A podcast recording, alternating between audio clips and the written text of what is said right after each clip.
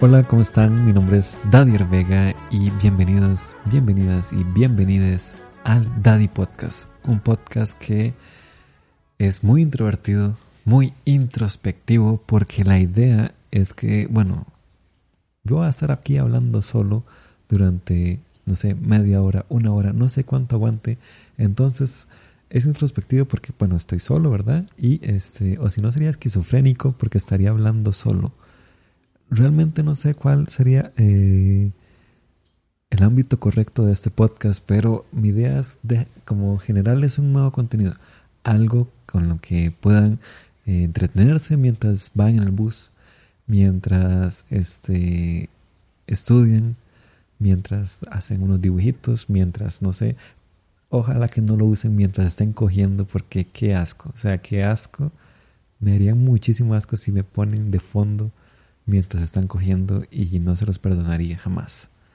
Este, este podcast pues es creado con la intención de que me conozcan un poco más, de que sepan un poco de mis historias o no sé, tal vez, no sé por qué estoy tan egocéntrico como, ay, si todos me quieren conocer, pero no, no importa, es, quiero crear un contenido nuevo, algo que, este, pues, los entretenga. Este podcast eh, es el episodio piloto del Daddy Podcast, no va a ser el número uno porque no sé por qué hago esto, o sea, no sé por qué realmente estoy haciendo esto. Ahí ya, digamos, como que formé cierta estructura, ¿verdad? Para este podcast y hice varias secciones, ¿verdad? Ahora se las explico más detalladamente, pero en fin, este episodio se llama No sé por qué hago esto, porque realmente no sé por qué estoy haciendo esto. Así es como toda mi vida en general. Y pues vamos a ver qué tal sale. Hay, bueno, van a haber varias secciones, como les decía. La primera, bueno, son cinco en total. Este, la primera se llama Story Time, porque es tiempo de historias, eh, es como la traducción rápida al español. Es donde les voy a contar ya sea una historia mía que me haya pasado o algo que quiera comentarles o lo que sea. Este, otra sección que les quiero comentar para hacer que esto sea un poco más entretenido se llama ¿Qué aprendí? Esta sección es básicamente cosas que he aprendido en la vida y que quiero compartirles. Generalmente van a ser como datos curiosos, como para que digan, ah, estaba escuchando este podcast y aprendí X cosa. Entonces, por ahí va el asunto, por ahí va el asunto y quiero que aprendan cosas. Eh, otra sección que quiero meter, que aquí es donde ustedes me van a ayudar en un futuro, se llama Preguntas sin filtro. Esto es para que ustedes me hagan preguntas en su momento yo les voy a poner una historia ahí en Instagram o en la red social que esté de moda en un futuro. Les voy a poner, hey, hagamos una pregunta que quieran saber y ojalá, o sea, ojalá que sean preguntas realmente interesantes, preguntas con las que pueda eh, extender, ¿verdad? Para poder hacer contenido y no preguntas como, hey, ¿cuál es su color favorito? Porque eh, sean más interesantes, eso es lo que pido. Hagan preguntas sin filtro. Eh, otra sección que vamos a ver qué tal sale. Si no la quito porque va a ser muy incómodo porque según yo es graciosa, según... Bueno, según yo así nada más es graciosa, pero vamos a ver qué tal sale en un futuro. Se llama horóscopo de mierda. ¿Dónde voy a dar el horóscopo de la semana? Pero de hecho mierda, porque siempre el horóscopo que es súper bonito. ¿Y por qué? Porque hay varias opciones. Y la última sección, la que en lo personal tal vez me guste más, porque me gusta compartir, es la recomendación de la semana. Esta sección, pues, básicamente les voy a recomendar algo, ya sea una serie, una canción, un libro, una película, un plato de comida un restaurante y ya. Eso sería básicamente. Este, sin más, este, empecemos con las historias. Empecemos con las historias. Story time. Eh, les quería contar lo que fue mi primera vez haciendo stand-up. Eh, fue una experiencia eh, un poco rara porque es que la razón fue así. Cuando yo decidí ser comediante fue por una razón súper estúpida, básicamente. Porque yo lo que quería era este, pararme en un escenario y entretener al público, entretener a tener una audiencia. No sé por qué, pero ese era como un sueño que yo tenía desde muy pequeño. Recuerdo muy bien viajar, estar viajando en bus, escuchando música y yo imaginarme siendo ese artista que está presentándose frente a una audiencia ese me parecía fascinante y yo lo quería emular de cierta manera. Eh, cuando cumplo los 18 años, estaba viendo este programa que se llama Le llamamos comedia y este me, me dime, como que me queda la espinita ahí de, hey, yo quiero hacer eso, se ve chiva y de lo hice, así de paque, así de sin gracia. Recuerdo muy bien que estaba Pablo Montoya, eh, un comediante al cual admiro mucho y este, le mando un saludo. Eh, él estaba e hizo un chiste sobre las cucarachas, sobre cómo las cucarachas, eh, los anuncios de cucarachas del baigón, todos esos insecticidas, son demasiado exagerados y, y explotan a las cucarachas. Esa idea, ese chiste, lo pueden buscar ahí en YouTube, se llama, le buscan a Pablo Montoya, le llamamos comedia. Ese chiste me pareció genial. O sea, ese chiste me hizo llorar de la risa y yo siempre me he considerado una persona un poco, no, un poco no, sino bastante seria. Entonces yo me río de muy pocas cosas en general en la vida, ya como, como así soy, así me hizo Diosito. Eh, entonces, hace este chiste, me hace llorar y yo, mae, qué bien, qué chida, cómo este mae, que ni siquiera conozco, me hizo reír hasta el punto de llorar de risa, que me duele el estómago y yo quiero hacer eso. Da la casualidad que para el final del episodio eh, dan como un anuncio, un anuncio, el anuncio venía diciendo que se iba a habilitar un curso de stand-up comedy. Y yo, pues, démosle.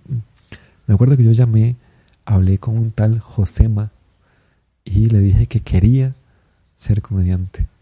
Él me echa una voladota de productor, ¿verdad? Porque por supuesto, así son los productores. Un saludo, Josema. Y este me dice que lo dará un curso un comediante español que se llama Luis Mi Cómico. Esto estamos hablando en el 2014. Eh, que lo va a dar él y que va a ser así como todo místico y que no sé qué y que bla bla bla, que él es muy famoso y etcétera, etcétera, etcétera. Y este, bueno, llega el punto en que ya, yo eh, como que en la... En, si eso fue a finales del 2013, para ser correcto, sí. Porque como para decirlo, en agosto del 2013 yo obtuve mi primer trabajo. Entonces tenía plata.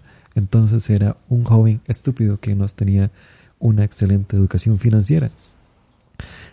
Y yo lo que hice fue, más sí, yo, yo quiero llevar el curso, ¿cuánto es? Y me dice, tanto, no sé, 100 colones, no valía eso, pero por decir un número. Eh, ya le digo, ¿verdad? Este, que quiero llevarlo, me dice que sí, que matricule, pa, hago la vara. Este, todavía no hago el depósito porque me dice que el, el pago se hace en la primera clase. Entonces ya, este, ya estoy todo feliz. Las clases iniciaban, supongo que en algún momento de ahí como a octubre por ahí. Pero se cancela la clase, se canceló la clase todo sin gracia porque solo yo estaba matriculado, solo yo tenía interés. Entonces mi primer intento de clase de curso de comedia fue, fue un fracaso. Este, pero yo seguía en eso, yo quería insistir en que quería ser comediante. Luego eh, vuelven a habilitar el curso. Esta vez ya no lo va a dar el comediante cool español que se llama Luis Mi Cómico, sino lo lo va a dar un tal Pablo Pérez, el señor de las sombras en los ojos, así se autodenominaba él. Por dicha ya se cambió el nombre, porque qué nombre más mierda, digamos. Sombras en los ojos. Eh, la comedia en el país antes era un poco extraña. Eh, pero bueno, este. Que lo él junto a Chavalazo López y Josema. Eran como tres, ¿verdad? Y bueno, el punto es que ya llego yo, lo matriculo. Eh, ya ahora sí, todo esto, todo funciona, todo iba a ser como perfecto. Y no, nuevamente se cancela el curso porque nadie estaba interesado en llevarlo, porque realmente la gente antes era más inteligente y no quería ser comediante, pero yo estaba insistiendo bien estúpido, tratando de apostar mi futuro en, en esto, ¿verdad? Como si fuera la gran cosa, ¿verdad? Eh, bueno, ya, tercera ocasión, se va a abrir el curso. Eh, ah, bueno, como dato curioso, en la segunda vez que se canceló, me contacta una tal Cari Conejo. Cari Conejo ahora es una comediante, eh, tiene este, esta pequeña fama de que era una de las muchachas que salía en la pensión. Eh, ella está iniciando, es una actriz de teatro y ella fue la que me dijo que se había cancelado el curso. Años después somos compañeros en una clase y pues no, eso era lo curioso que ya tenía. Bueno, a mí me pareció curioso, no importa si, si no les parece curioso. Bueno, bueno, ya, tercera ocasión, por fin ya se abre el curso, ya pagué la... Y esto fue, muy estúpido de mi parte, porque pagué todo el curso de un solo bombazo. Eran cuatro meses y yo tome, aquí está todo mi salario, todos mis ahorros y voy a pagar este curso porque sí, porque según yo voy a ser millonario. Eso fue una peor inversión. No sé, o sea, ya no ni siquiera sé por qué hice una inversión tan salvaje. Pero ya era como, ok, ya pagué estos cuatro meses, tengo que llevar los cuatro meses sí o sí, porque no voy a desperdiciar el dinero. Teníamos, era unas clases, se daban en el Comedy Lab, en, esto lo daban por la galera, hay un edificio ahí y no, tuve varios compañeros, entre ellos Minor Alpizar, eh, Josué Arce, Oscar Solano, tal vez lo conozcan por eh, ser famoso en Twitter. Y ya, creo que solo hace eso. Ah, bueno, también es guionista, fue guionista para un programa de demás. Pero bueno, ellos eran mis compañeros. Y recuerdo, había uno que se me olvidó el nombre, perdón. Eh, era el dueño, el que nos prestaba casi que el lugar, pero se me olvidó el nombre, pero hablaba muy rápido, tal vez algún compañero me va a refrescar el nombre de él, pero en este momento se me olvidó. Pero sí éramos como cuatro, ¿verdad? Había uno que se llamaba Cristian Gómez, es diseñador muy bueno, y este, se llama Cristian Gómez, entonces era como un tapón, tenía un chiste que hacía eso. Hola, soy Cristian Gómez, pero no soy tapón. Eh, ese era el chiste, no lo juzguen. Eh, pero bueno, sí, ya todos los compañeros ahí, eh, pues crecimos, nos llevamos el curso. Ya al principio fangirleaba demasiado porque Pablo Pérez, el señor de las sombras, me estaba dando clases. Ahora es como Pablo Pérez, ok, no importa. Eh, bueno, el punto, ya damos las clases. Josema nos daba clases de modulación de voz porque el más cantante, entonces usa la voz. Este chavalazo nos ayudaba mucho a hacer eh, los cierres de los chistes, el más muy bueno cerrando, haciendo punchlines, así se llaman, los remates, ¿verdad? Los chistes. Él era muy bueno en eso y nos ayudaba mucho porque la idea era ser gracioso, ¿no? Queremos ser comediantes, entonces queremos ser graciosos. Pero bueno, ya llega todo esto, bla, bla, bla, bla. Eh, llega como el momento de la graduación, que era básicamente, vaya, preséntese en cualquier bar. Pues, extrañamente, bueno, todos nos presentamos excepto Cristian Gómez, si él no se presentó y no fue mal. Realmente todo no fue mal. Mi primera presentación fue un 19 de febrero del 2014. Tenía 18, 19 años recién cumplidos. Una semana antes de esa, de esa, de esa presentación yo había ido a ver a otros colegas y quedé demasiado picado porque los chistes eran malísimos. Y mi ego, ¿verdad? Mi ego decía que yo era mejor comediante que ellos. Qué pobre incrédulo, ¿verdad? Porque ya llego, me subo, al, día de mi presentación, me da como una mierda.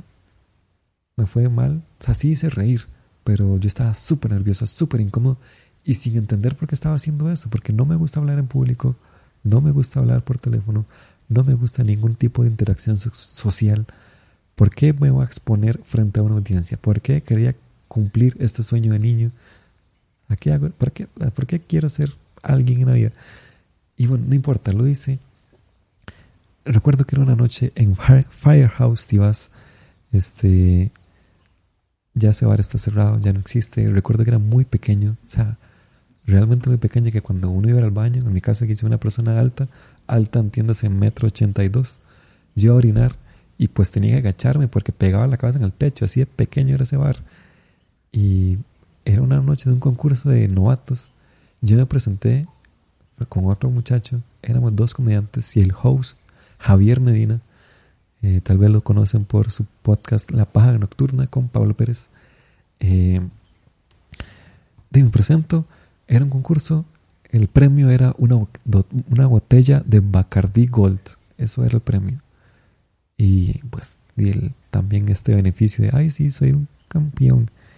Eh, me presenté chistes súper mierda, no podía ni hablar. Ah, tenía un chiste que ah, no sé por qué lo dije, me arrepiento tanto, que era como que eh, mi profesora de biología me había enseñado que los hombres nos fijábamos en las mujeres por en el tamaño de sus bustos, vea qué palabra más correcta para el podcast, en el tamaño de sus bustos, bustos y el tamaño de sus nalgas.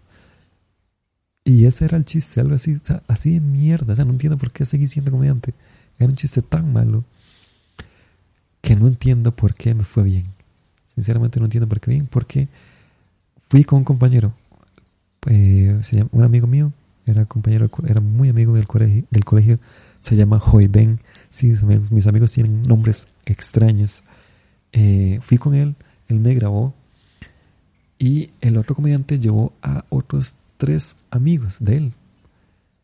Yo solo llevaba a mi amigo Joy Ben. Nos presentamos y al final yo gané porque los amigos del otro comediante me aplaudieron más. Hicieron una votación como, hey, un aplauso para Dadier, un aplauso para fulanito. Y todos aplaudieron por mí y yo gané. Y me dio demasiada lástima por el otro porque usted sabe lo que es ir con sus amigos a un show de comedia.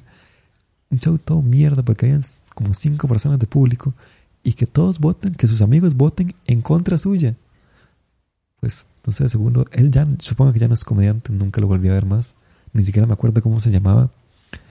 Y bueno, tal vez que dicho que no haya seguido siendo comediante, pero con, con, ese apoyo de los amigos, pues no sé qué tan largo iba a llegar. A llegar. Pero no, ya yo llegué. Este. Me gané la botella de Bacardi Gold. Era la primera vez que yo tomaba un trago tan fuerte porque tenía 18 años. Era un bebito ahí, no tomaba nada. Y así, lo, jugando de varón, me tomé un trago de esa vara y casi me quemo el esófago. Y ya, pues ahí quedé.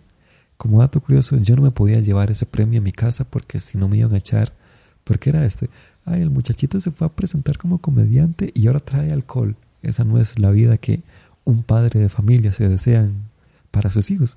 Entonces yo se lo di a mi amigo Ben que creo que hasta la fecha él tiene ahí guardado. Y no sé, seguro, seguro en algún momento se la pido. Y si ya la gastó, pues qué lástima. Fuck you, Ben, no lo gaste. Eh, pero no. Y pues básicamente esa fue eh, mi primera eh, presentación de stand-up. Fue una presentación muy hecha mierda, la cual gané. Y no me siento orgulloso de ese gane, porque de ahí no sé.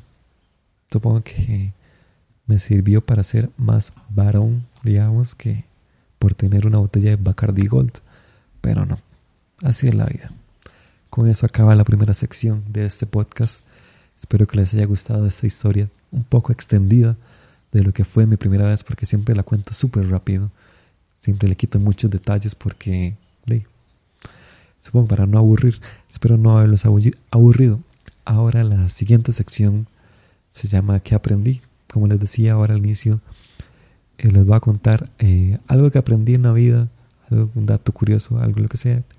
Y eh, lo que quiero compartirles en el día de hoy, ya sea, no hoy, hoy porque ustedes están escuchando esto como después, ¿verdad? Yo lo grabé antes de que ustedes lo estén escuchando, pero pues no importa. el mit es que eh, ¿Han escuchado este mito de que dice que si uno come zanahorias, este, ve mejor? Pues sí, es un mito, no es real. Esto eh, se originó, este mito lo originaron en la Segunda Guerra Mundial porque este, me parece que fue los Aquí tengo en la computadora, no. Ah, también estoy grabando esto en video. Entonces tal vez podrán ver que a veces no estoy viendo la cámara y es porque estoy viendo la computadora.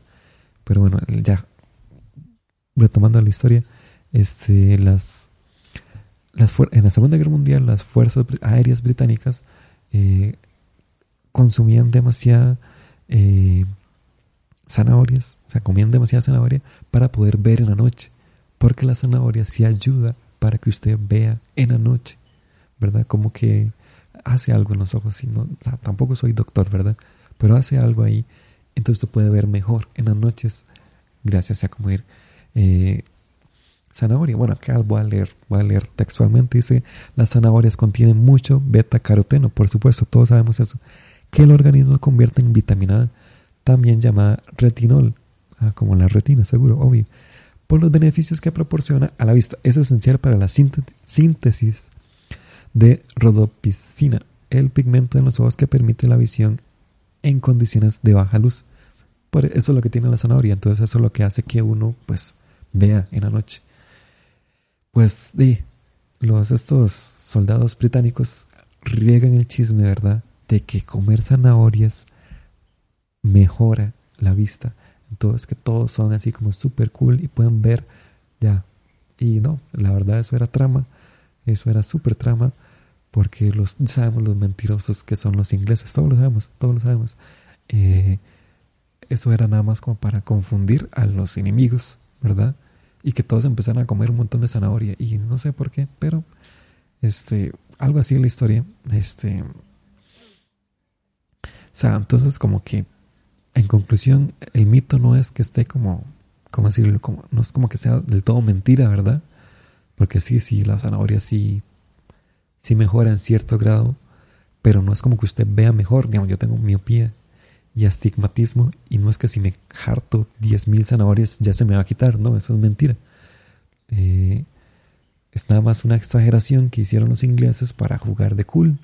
Y no, este, espero que ellos aprendieran la lección y no vuelvan a mentir de esa manera a la humanidad.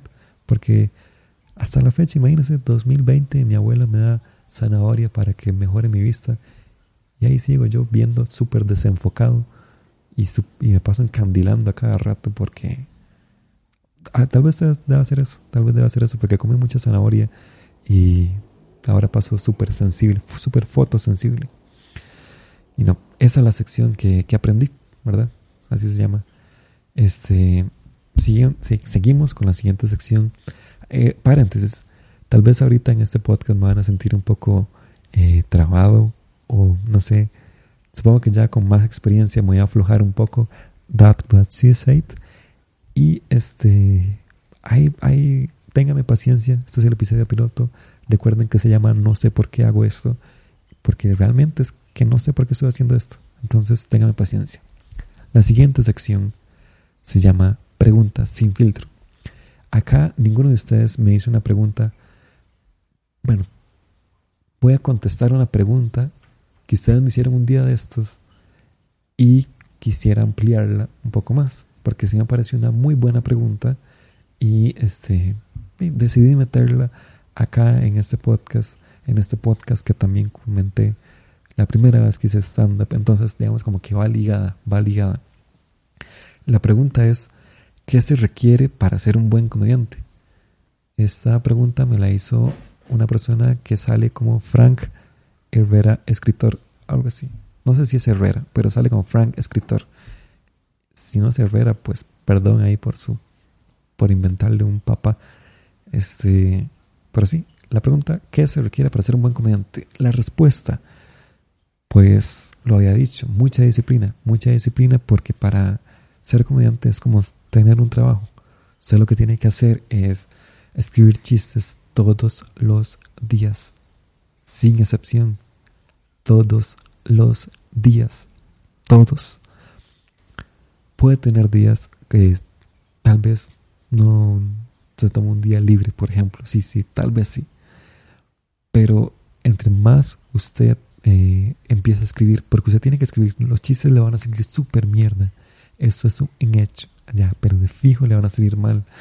Por eso el, el cerebro es un músculo, usted tiene que entrenarlo y tiene que entrenarlo todos los días para que se vaya aflojando, para que el hacer chistes le salga más natural, más rápido, más eficiente y de dejar de hacer chistes de mierda, ¿verdad? Eh, entonces eso, disciplina. La segunda eh, cualidad que debe tener un buen comediante es la capacidad de saber fracasar. Porque para nadie es un, secreto, para ningún comediante. Le pueden preguntar a cualquier comediante, el mejor, el peor, todos le van a responder que para, para hacer stand-up usted se va a equivocar muchas veces.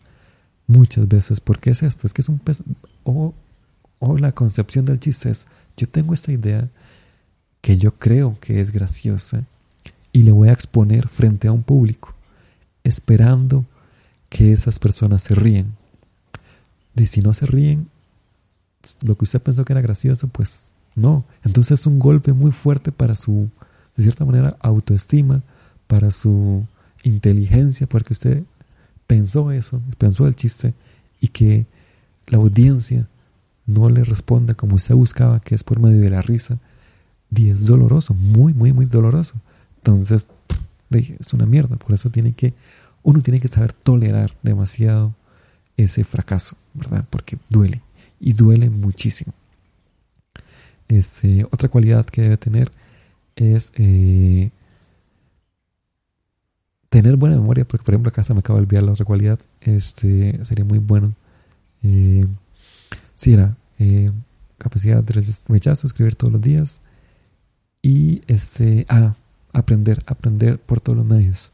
Eh, vea mucho contenido de stand-up, vea a sus comediantes favoritos, un tip para los comediantes novatos, vean busquen el comediante que los hizo ser, querer ser comediante. Entiendan y traten de comprender.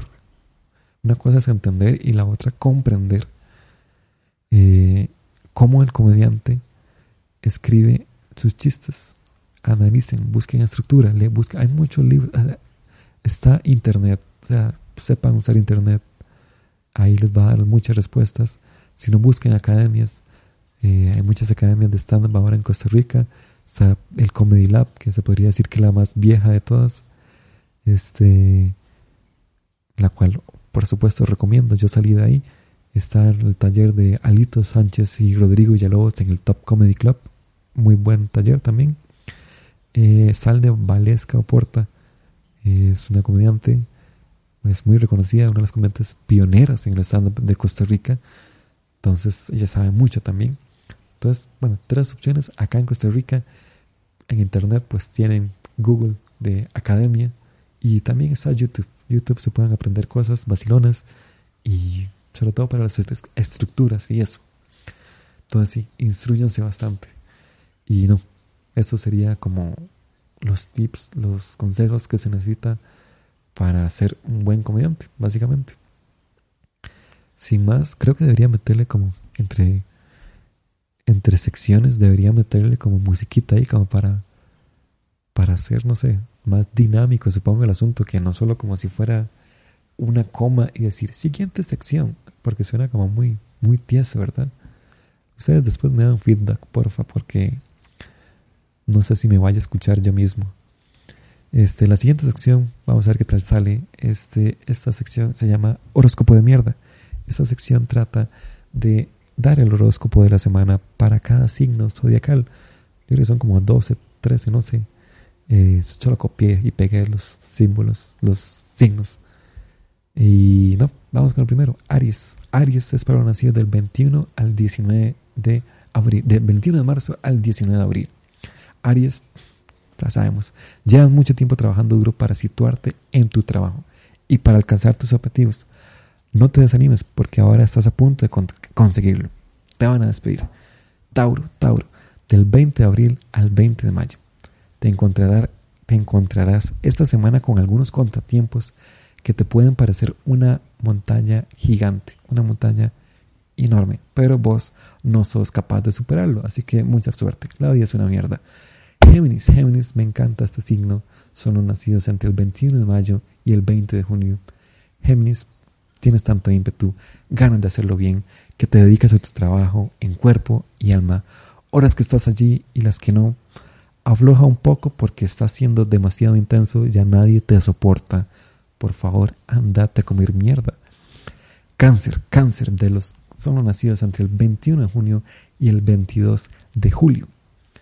Cáncer, querido cáncer, este pasas por una etapa de gran creatividad, aunque a veces te cueste desarrollo, Ok, este, tengo que llevar terapia de lenguaje por, de nuevo, aunque te cueste de desarrollarla, porque para expresarte necesitas más tiempo.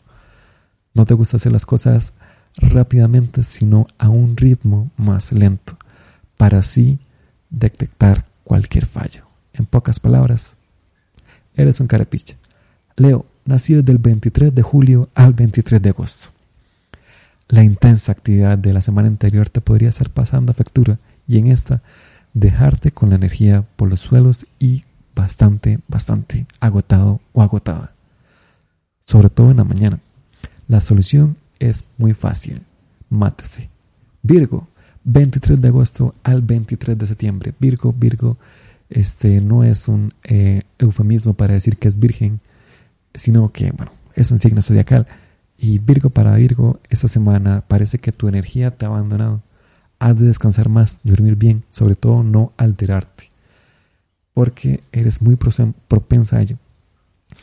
Si te pones nerviosa por cualquier cosa, pues eres un suavecito o suavecita, no importa tu género, pero sos una mierdita de persona que no estás haciendo nada bien y anda caga. Eso es lo que tengo para vos. Libra, nacidos entre el 23 de septiembre al 22 de octubre.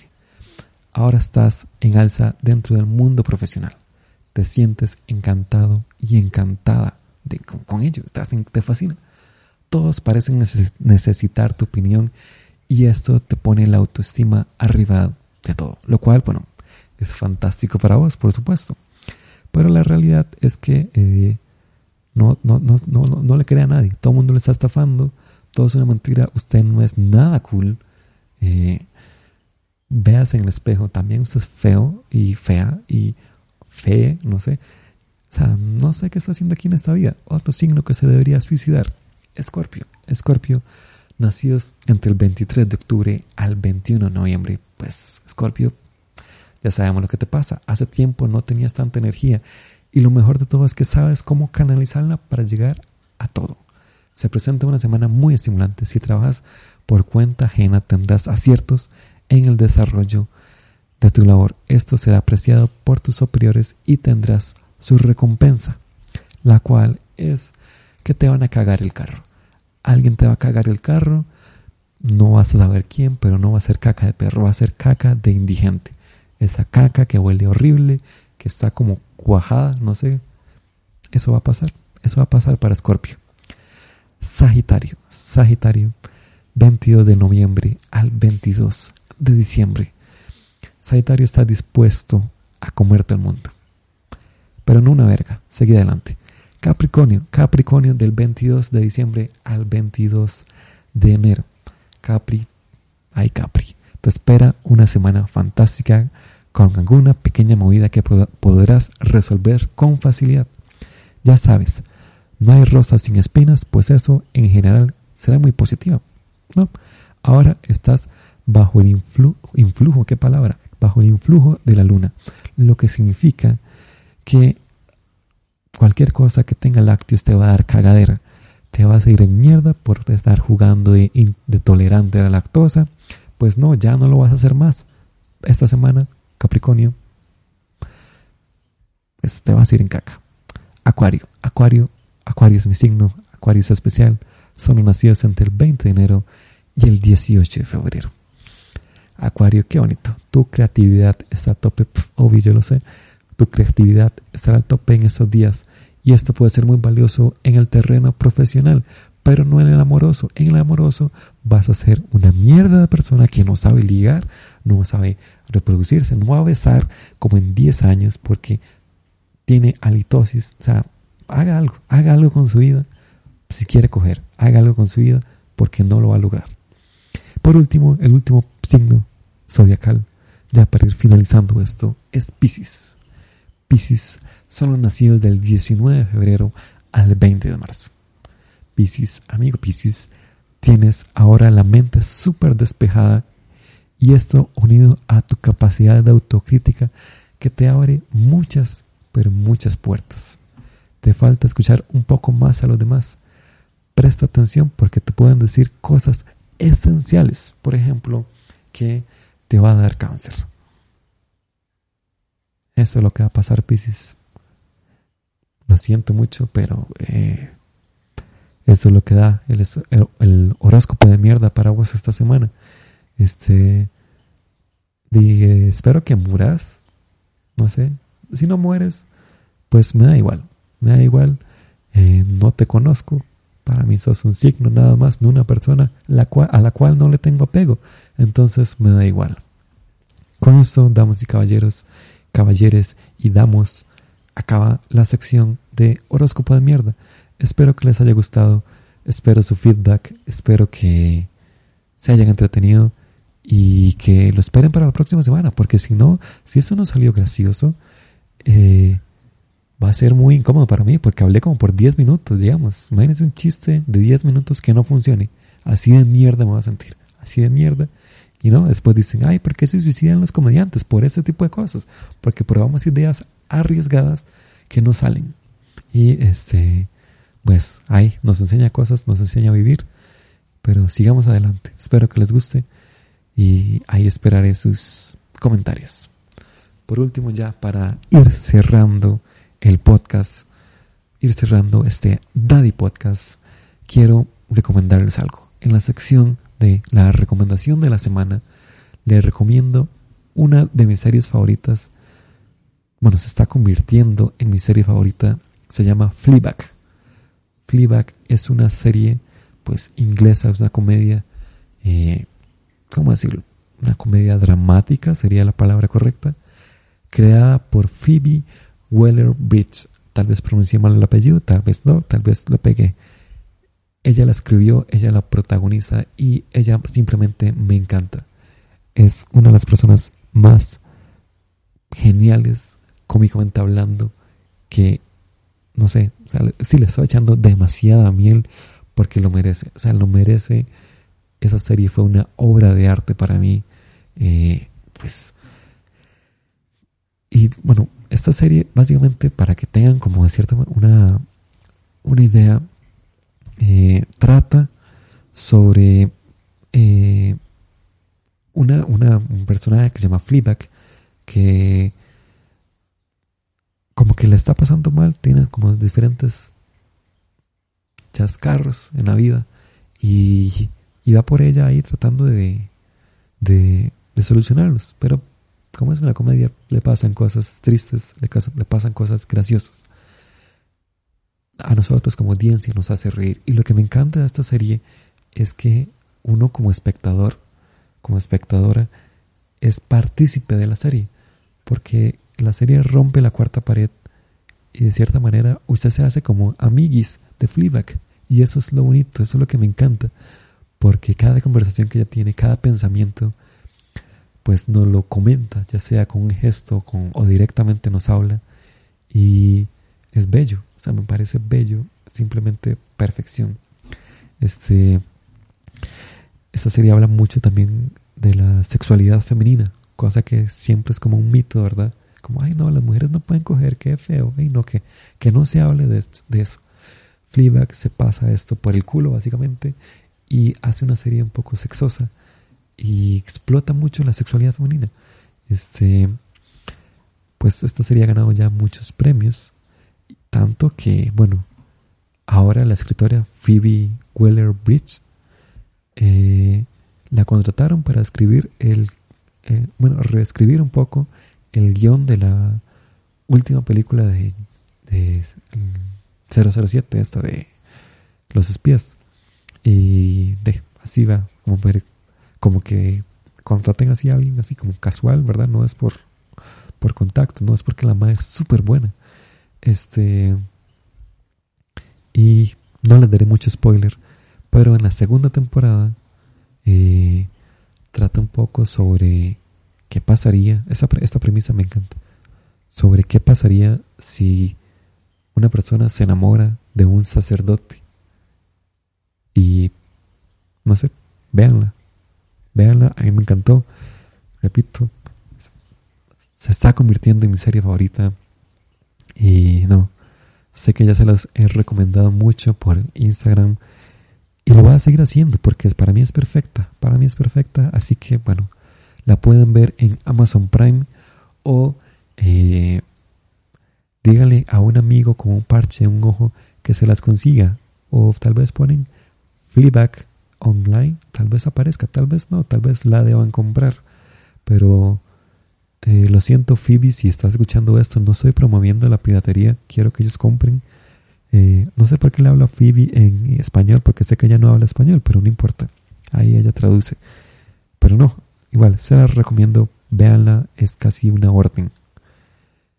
Bueno, damas, caballeros, damos, caballeres, lo que sea, como quieran. Eh, autoplocama, ah, no sé ni hablar, ya no importa. voy a despedir el podcast. Prometo ser más fluido la próxima vez. Prometo gesticular más. Tal vez hablar más lento. Ustedes díganme porque yo fui a terapia de lenguaje y no sé hablar. No sé por qué me dedico a ser comediante y a hablar en público. Y ahora generar un podcast. Porque, wow, ¿verdad? Qué visión, ¿verdad? Ay, no sabe hablar. Hagamos comentarios públicos. Pero no, esto fue el episodio de hoy, el episodio piloto, el episodio no sé por qué hago esto. Sígame en mis redes sociales como DadierV17. Salgo en todas, así porque esa es la ventaja de tener un nombre raro. Puedo poner el nombre de usuario que quiera en todas las redes. Entonces en Twitter, en TikTok, en Snapchat, no, me sigan ahí, ya ni lo uso.